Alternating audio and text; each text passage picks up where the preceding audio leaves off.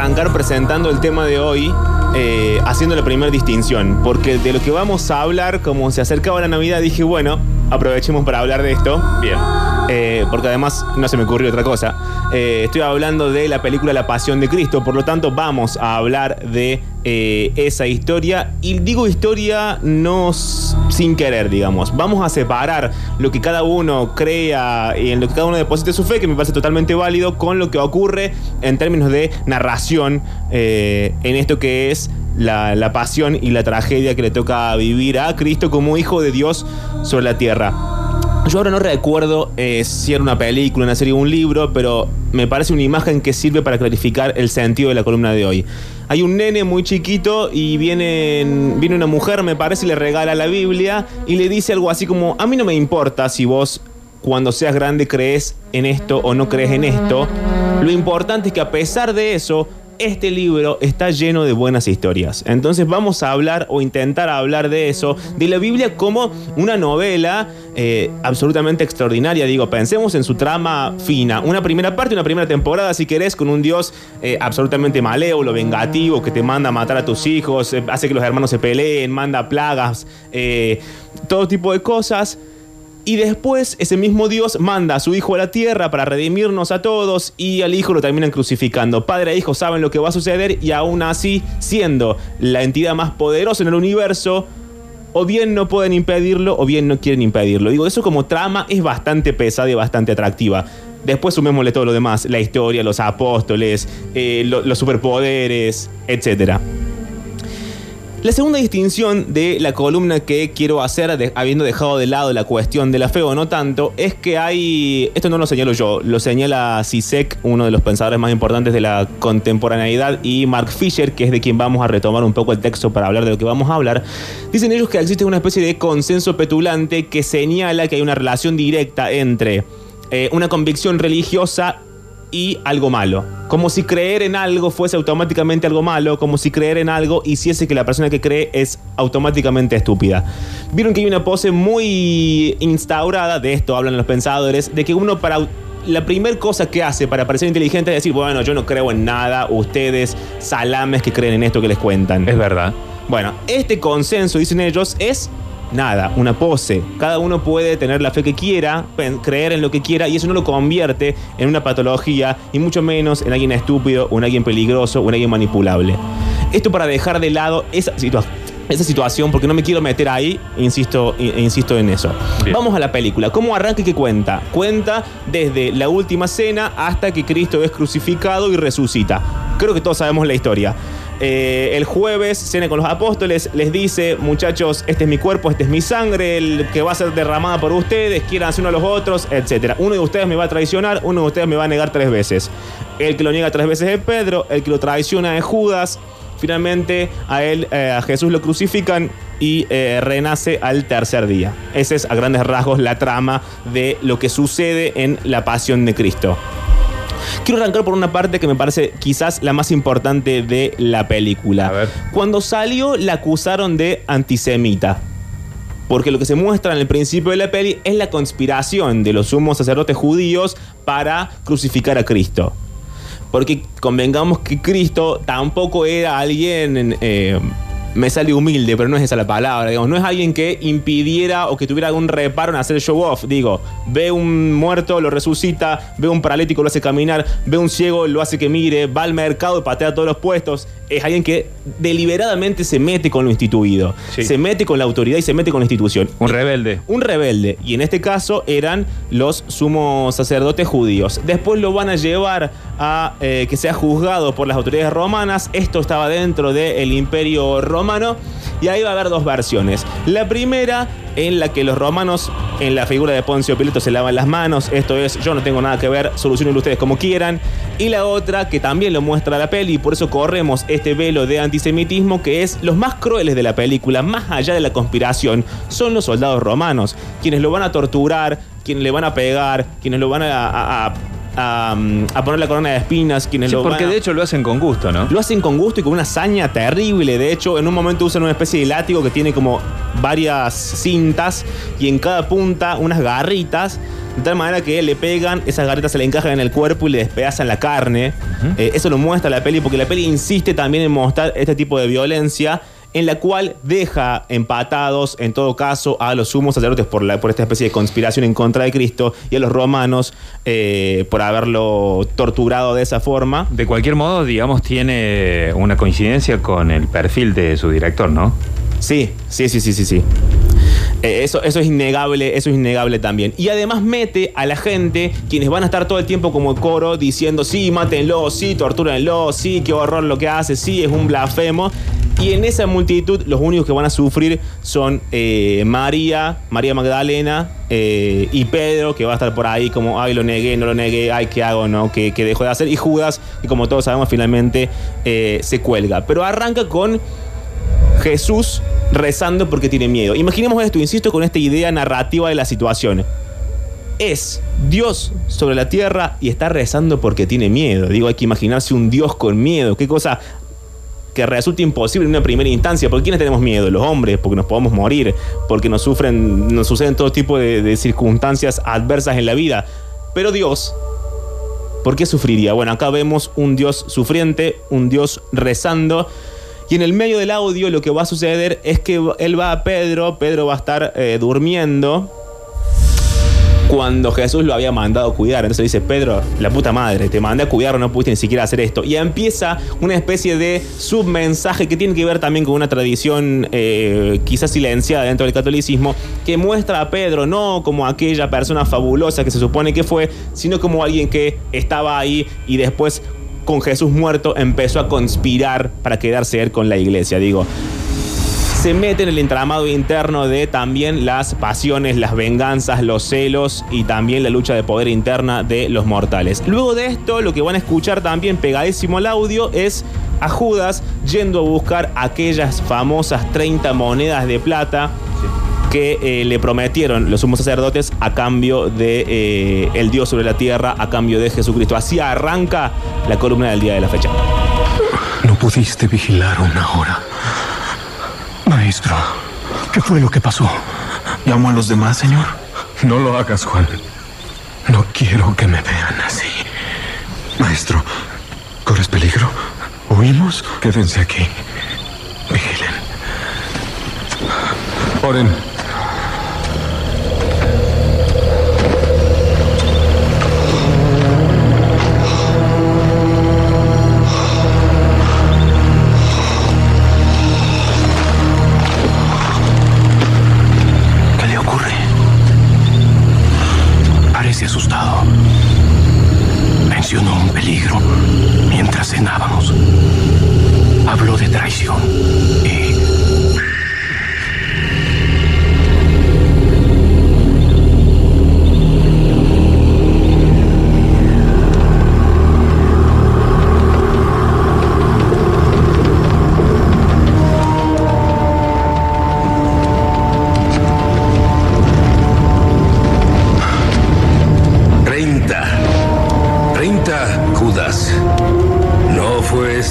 Mi promesa contigo?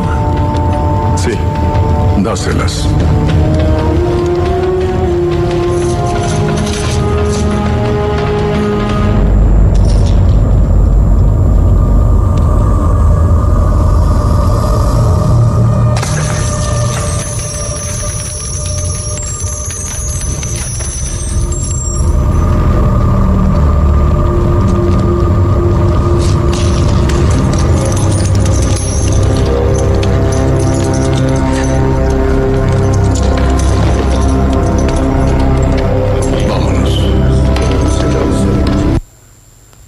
Ahí entonces el inicio de eh, la trama. Alguien que viene a salvarnos a todos y alguien que lo entrega a, a los poderosos, digamos, a, a la institución. Sí.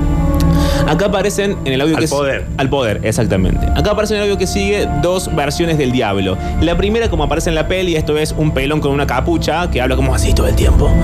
Eh, y que le va a preguntar algo muy interesante a Jesús.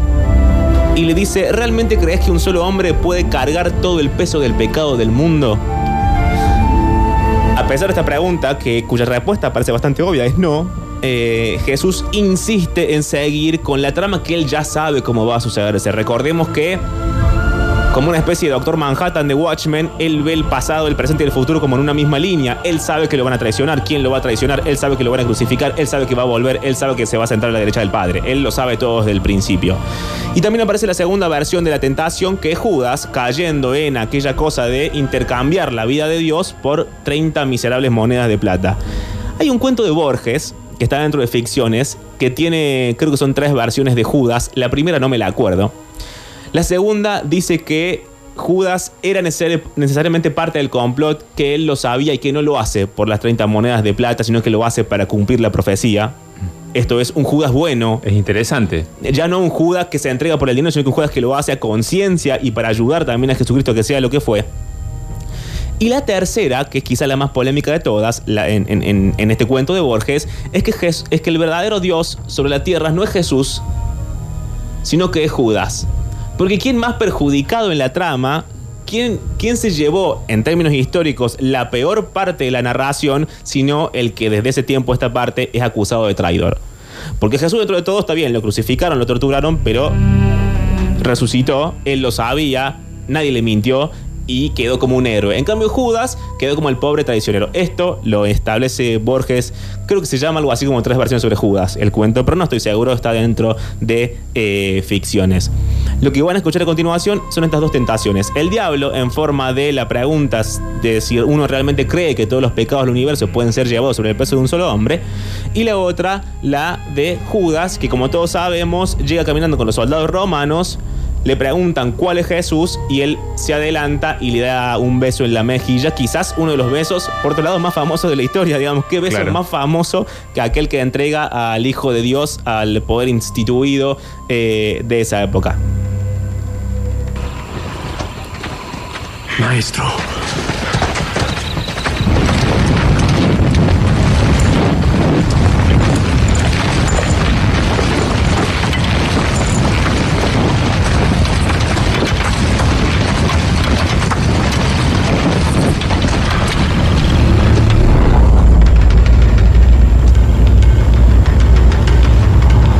quién están buscando?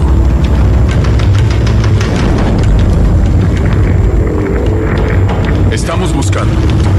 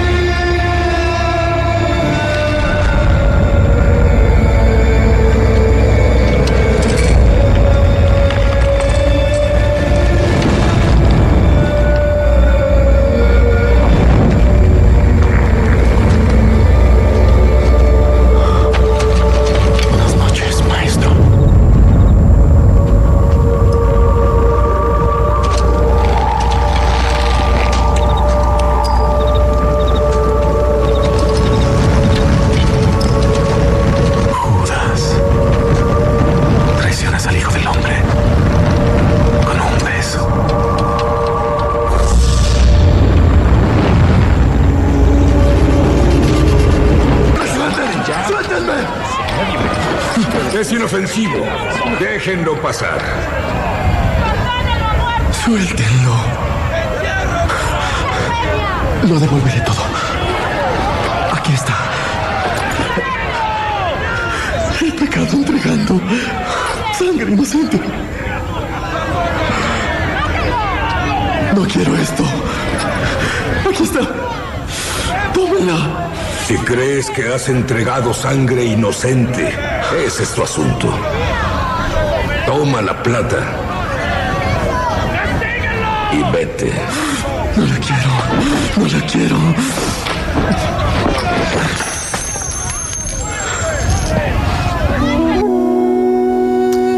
Ese era Judas devolviendo las monedas. no la eh, quiero. Exactamente. Luego de lo cual se, se termina ahorcando.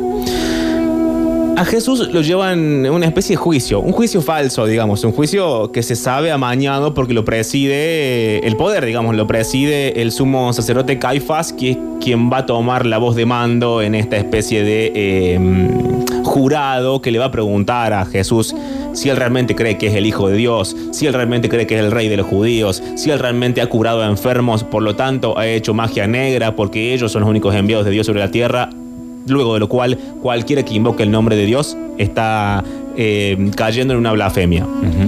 Jesús va a responder que sí a todo, obviamente, digamos, en ningún momento va a decir, no, bueno, yo lo que intentaba hacer era... No, él va a decir, yo soy el Hijo de Dios sobre la tierra, A pesar de su miedo. a pesar de su miedo y de que ya está todo golpeado, ¿no? A pesar de su miedo de hombre. Sí. Sí, sí, sí. Eh, y también va a decirles, no solamente soy el Hijo de Dios sobre la tierra, sino que sobre ustedes va a pesar el hecho de que me maten y que yo voy a volver igual y me voy a sentar a la derecha de mi padre. Ahí, por supuesto, Caifás se vuelve loco, dice que es una blasfemia, se rompe la ropa en un momento en la película gritando.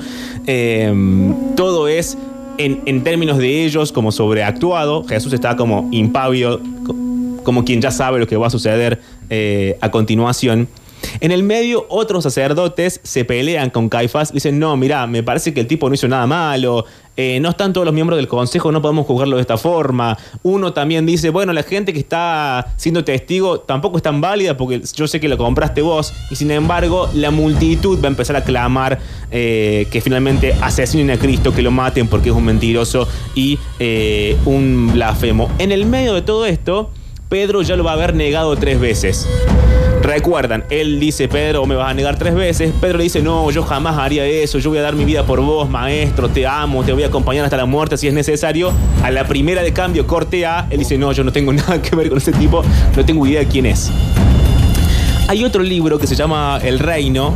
eh, que un poco ficcionaliza, pero también cuenta otro entramado de cómo sucedieron las cosas. Habla de eh, lo que decía antes, Pedro con la muerte de Jesús conspirando para quedarse él con el poder de la iglesia. Recordemos, Pedro, eh, entre comillas, el primer papa de eh, la iglesia católica. Había otros dos que no estaban de acuerdo con esto. Uno era Juan. Juan también eh, señalado en, en el Nuevo Testamento como aquel discípulo amado de Jesús, y Santiago, del cual la parte histórica, no la parte religiosa, dicen que era el hermano más chico de Jesús. Santiago y Juan van a tener sus propias iglesias y Pedro va a ser el encargado de perseguirlos para que su única palabra y la única palabra con validez en el mundo sea la de él. Digo para descubrir también el juego de poder de algo que es planteado como una rebeldía, luego de lo cual cobra eh, rango de institución y termina cayendo en los mismos pecados que denunciaba antes. Esto es acallar las voces que no dicen lo que ellos piensan, que es lo mismo que hacen los sumos sacerdotes. Aparece alguien diciendo, mirá, me parece que ustedes son señores con mucho dinero, con muchas joyas, que manejan todo el mercado, todo el dinero y todo lo que genera la fe, no creo que esté bien. Bueno, entonces matémoslo porque este tipo es un tarado, un rebelde y encima un blasfemo. Como un hombre condenado, Se llama Jesús, el alborotador de Nazaret. Eres el nazareno. Dicen que eres un rey. Dime, ¿cuál es tu reino? ¿De qué linaje de reyes provienes? Contesta. ¿No eres el hijo de un carpintero? Algunos dicen que eres Elías. Pero él ascendió al cielo en una carroza. No dirás nada a tu favor. Te trajeron aquí como un blasfemo, nada más. ¿Cómo respondes a eso? Defiéndete.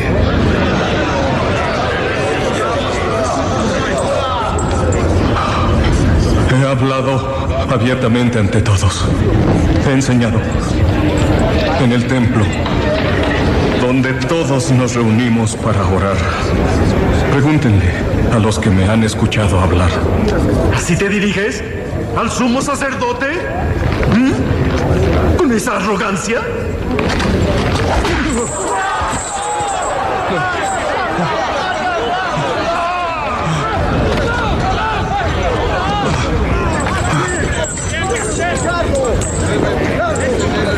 Si he hablado mal, da testimonio de ello. Pero si no, ¿por me golpeas? Todos están bajo el hechizo de este hombre. Si no presentan pruebas de sus crímenes, pues guarden ¡Silencio! Todo este asunto es inaudito, es inútil. Lo único que he escuchado de todos son tontas,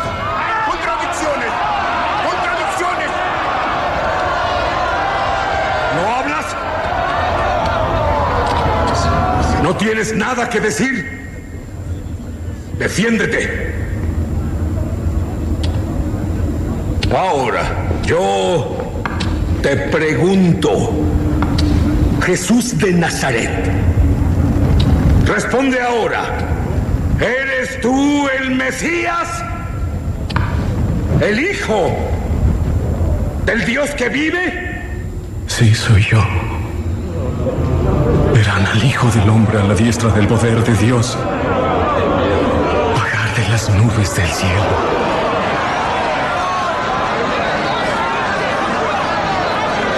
¡Blasfemia! ¡Blasfemia! Luego de esto, eh, que insiste también, es una relectura que hace Mark Fisher en su libro K-Punk, en uno de los artículos de, de la peli. Dice algo muy interesante que es, hay dos cosas, hay dos mensajes eh, de Jesús, insisto con esto como historia, después cada uno en su fe eh, corresponde eso a, a la vida privada. Pero uno de los mensajes es que Jesús era profundamente antiautoritario y anti-institución. Y que si en ese momento la institución eran los fariseos, los sumos sacerdotes judíos, hoy podríamos pensarlo como que esa institución fue reconvertida al Vaticano. Entonces, ¿qué haría hoy Jesús si volviera sobre la tierra? Iría en contra. Si le molestaban los tipos con eh, fortunas fastuosas, si le molestaban eh, los palacios de oro, si todas esas cosas a él no le gustaban, ¿qué haría eh, en esta situación? Y la segunda parte de la última cena. Recuerdan, Jesús con el pan y el vino, eh, los mensajes de yo sé lo que va a pasar, me van a traicionar, etc. Y también les dice la que es la única enseñanza quizás o la más importante dentro de la cristiandad, que es ámense unos a otros eh, como yo los he amado. Hay poco de sobrenatural en la pasión de Cristo. Digo, no se refuerza la idea de un paraíso, no se refuerza la idea de los superpoderes, no se refuerza la parte mágica, no se refuerza la idea de eh, Jesús sanando gente, curando enfermos, haciendo- caminando sobre el agua. Es que eso está totalmente resumido, Pablo, con lo que vos hacías mención hace un rato. Él teniendo miedo. Exactamente. Y además no lo hace porque la, el verdadero, la verdadera idea detrás de la peli es que el reino de Jesús, como él lo planteó, subsiste a través de la creación de una comunidad afectiva, para llamarlo de alguna forma. Que insisto con esto, es sustituir aquella cosa eh, sobrenatural por un poquito de acciones éticas o bondadosas en la vida cotidiana. Como no hay poderes, como no hay superpoderes, como no hay, o no sabemos si hay un más allá, la única forma de que todo esto sea más o menos manejable, de que todo sea más o menos coherente, que todo sea más o menos bueno y justo, es siendo un poquito más amables eh, con el resto, que plantea también la idea de la disolución del ego, la disolución del yo en pos de esta comunidad eh, afectiva. El artículo termina con lo que llama el ejemplo de Cristo, lo voy a leer textual y también es la forma en la que va a terminar esta columna antes del último audio, que lo que sucede es, es una especie de eh, historia principal que es Jesús siendo crucificado con flashbacks a lo que él les va diciendo en la última cena, arrancando por aquel amense unos a otros. Pero la columna del día de hoy y el artículo de Mark Fisher termina diciendo lo siguiente. El ejemplo de Cristo es el siguiente. Es preferible morir antes de contagiar el virus del abuso o justificar cual- de cualquier modo la estupidez y la vacuidad del mundo de la autoridad. Hasta la semana que viene. No existe mayor amor que este, el dar la vida por sus amigos.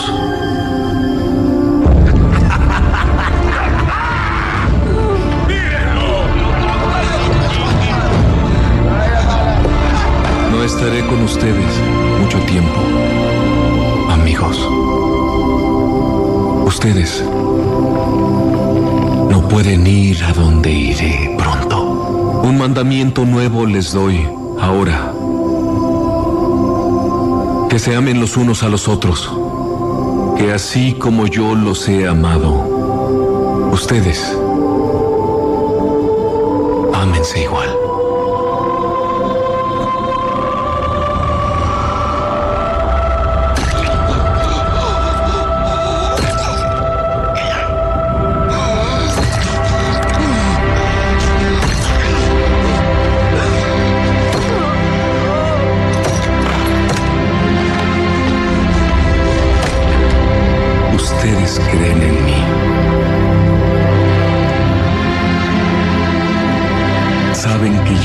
Yo soy